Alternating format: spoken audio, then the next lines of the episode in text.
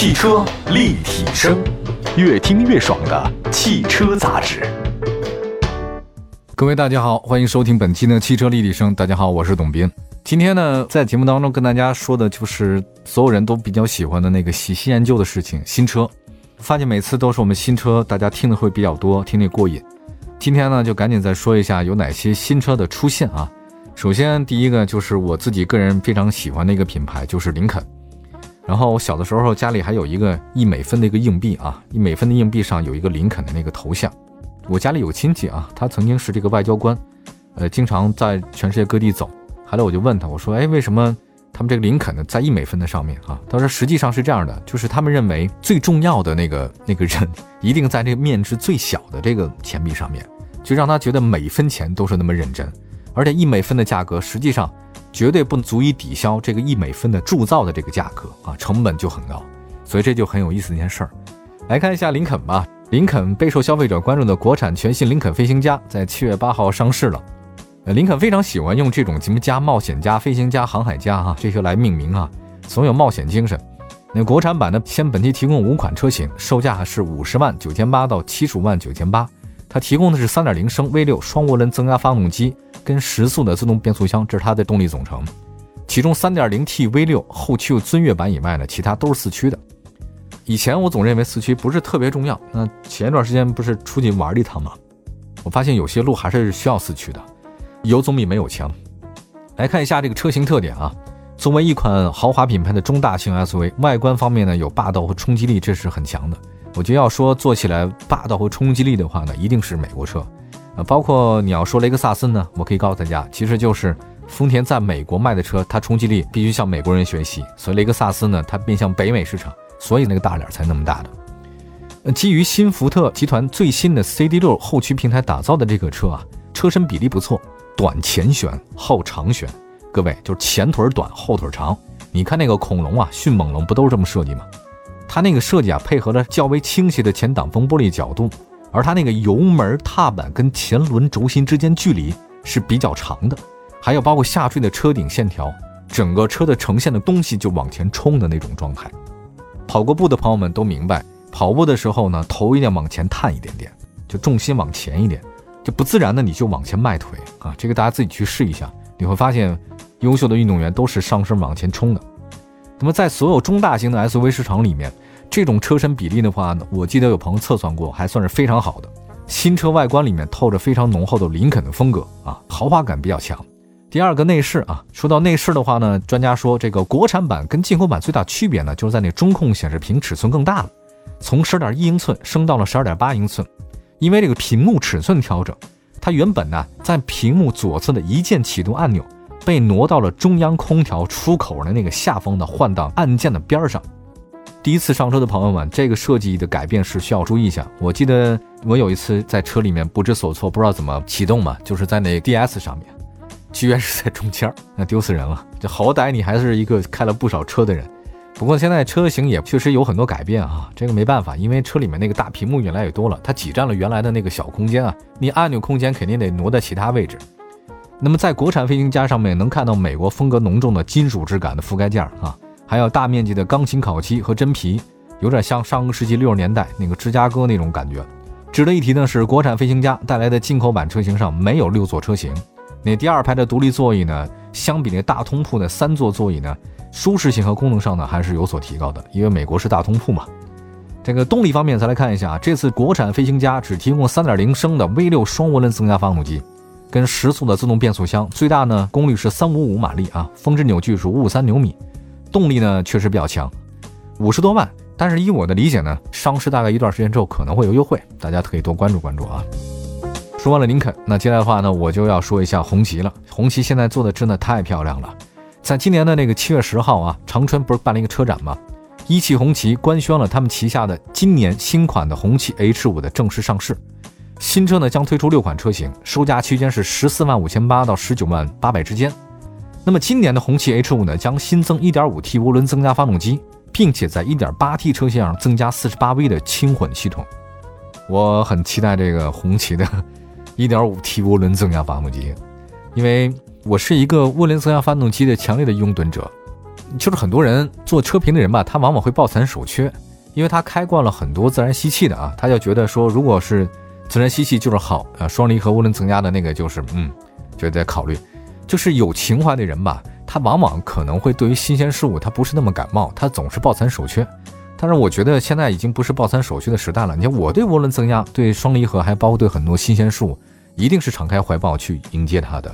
你要是说还是那么抱残守缺，那你网络不要发 email 了，智能手机你也不要用了，对吧？你就还用按键的，可以用按键啊。他说很多大老板不都按键？那是人家大老板，那自然有很多秘书都是用这种高级的手段来帮他处理，你又不是。所以我觉得大家一定要张开双臂拥抱新鲜事物，对吧？所以我特别期待红旗啊，加上这 1.5T 涡轮增压之后，涡轮增压前段的那个初始调校多好啊！假如调校的好的话，一踩，因为你在城市里生活。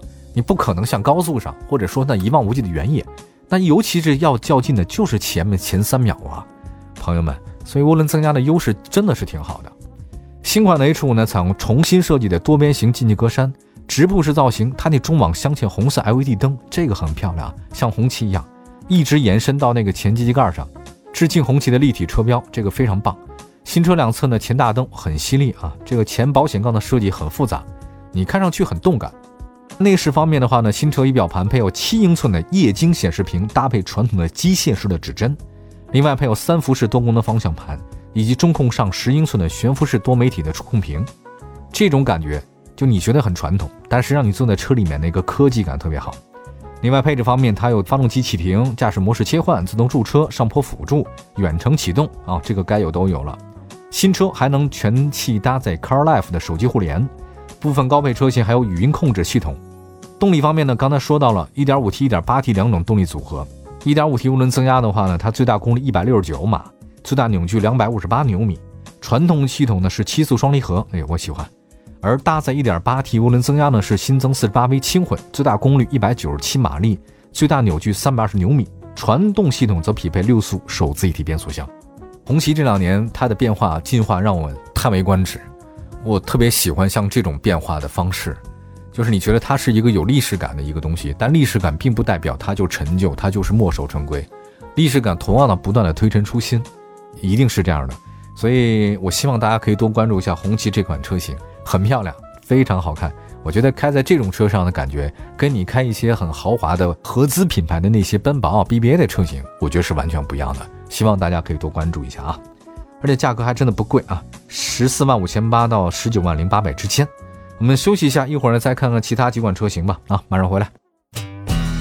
汽车立体声，您的爱车情报站，会新车，私车定制，会买车，会客厅大驾光临，庖丁解车，精准分析，会拆车大师来帮您，会用车，自驾上路，会玩车。我们都是汽车人。继续回到节目当中，这里是汽车立体声。各位好，我是董斌，推陈出新，说新车的一些事情。刚才说到了林肯的飞行家，说到了红旗，那接下来呢，我们价格再往下唠一唠吧，好不好？我们再说一下那个二零二零款的名爵六正式上市的事儿。在今年的七月十号呢，二零二零款的名爵六正式上市了。新车呢推出七款车型，哇，这个有点多哈。那么指导价呢是九万三千八到十三万九千八，同时呢，他们那个名爵官方还发了六千块钱的现金红包，优惠后的售价呢是八万七到十三万三之间，很便宜啊。那此外呢，二零二零款的名爵六插电混合呢也是开启预售了。这个车型名爵六的话呢，它外观方面新增了苹果绿色的车身涂装，并且搭配了全新的运动前脸，它的轴距呢是二七一五，长度呢是有所增加的。现在大家特别喜欢把尾部搞得比较激进一点，嗯，因为你在车里的那种感觉，超车的时候让背后的人对你有点敬仰，那就是在尾部做点造型嘛。所以现在很多车型喜欢在尾部做那种贯穿式的，歘一个横线。以前呢，我只有在大型车上面啊，或者说 SUV 的特别大的车型上面才看上面有一条这种刹车灯，现在整个都改了，SUV 所有的后面的那个改造的新款都是一溜歘一条线。红色就让你别来。咱们看一下这个尾部造型非常激进，ED 尾灯呢有整个变化啊，灯组内部做了熏黑处理，车身在视觉上强烈的运动气息。再来看一下内饰哈，内饰风格的话呢，主要是精致感和这种科技感。特别版的座舱呢是以深色为主，视觉感觉是特别好的。另外呢，这个名爵它不是搭载那个斑马智行系统吗？大家感兴趣的话呢，可以多了解了解斑马斑马。这个我们也做过测试啊。手机无线充电，这个确实有很多的好处。方向盘上呢还有独立的 Super Sport 啊，就是超级运动模式，它有那个按键，设计感很强。尽管您在车里面摁这个运动模式机会不多，但是它得有。另外，那个主驾电动调节座椅和皮质座椅呢，都是中高配的版本标配啊。另外，它的特别版还提供一体式的运动座椅啊，这个运动版储物空间还是很大的。第二排的话呢，按照四六比例放倒，灵活性很好。动力方面的话呢，汽油版全新搭载的是一点五 T 发动机，参数呢，那比一九款那个一六九和二五零的是上涨一点。那么另外，同时新款的名爵六 PHEV 插电混合呢也开始预售，它的动力组成呢是一点五 T 和永磁电动发动机啊。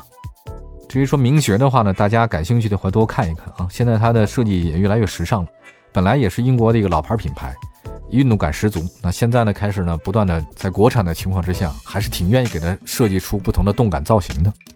下面再看看那个东风本田 CRV 上市的消息啊，同样也是在七月十号的晚上，新款东风本田 CRV 正式上市。这次呢，它非常狠啊，一下推出十七款车型，售价区间是十六万九千八到二十七万六千八。新车呢，延续了海外版的设计，内饰呢小幅优化，依然提供混动版和燃油版的车型可以选择。其实每次说本田 CRV 的时候，我都觉得我说的没有必要，因为大家对这个车实在是太熟悉了吧。简单说这个新款吧啊，因为它新车有一个不同的版本，CRV 是绝对是老炮说了。外观方面，它的 CRV 呢进气格栅是传统设计，中网呢是镀铬，两侧 LED 大灯融为一体，前包围是犀利的獠牙式搭配，并且搭载了 LED 日间灯。新车是小改款啊，所以它那车身侧面没有太大改变，轮毂有点改，花瓣式的双五辐轮圈。车尾方面呢是 L 型 LED 的尾灯，中间的镀铬装饰条连接两尾灯，跟车头相呼应。另外这次呢排气是双边共两出。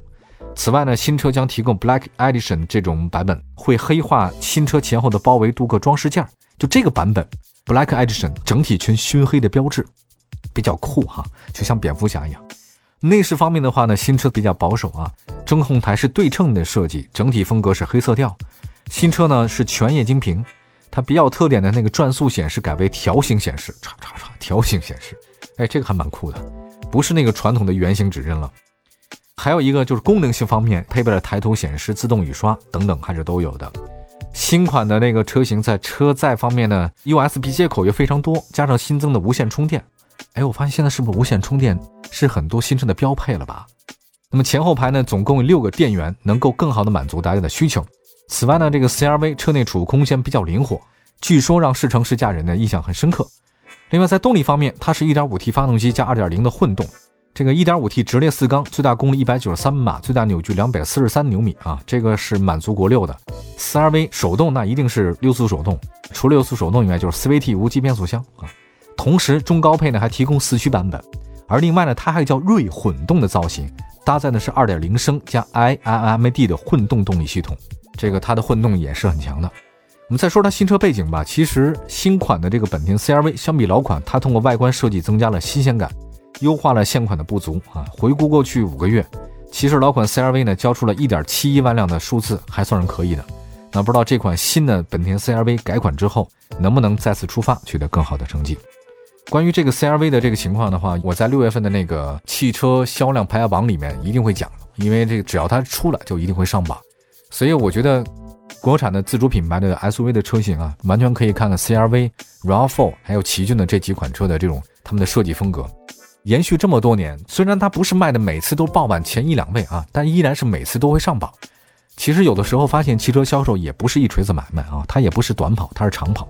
它能卖十年，你能卖一年卖的第一位，他卖十年每次都上榜，你说谁卖的多呢？好吧，感谢大家收听我们今天的汽车立体声啊！祝福所有朋友们今天过得愉快，拥有我自己喜欢的新车。我们下次节目再见，朋友们，拜拜。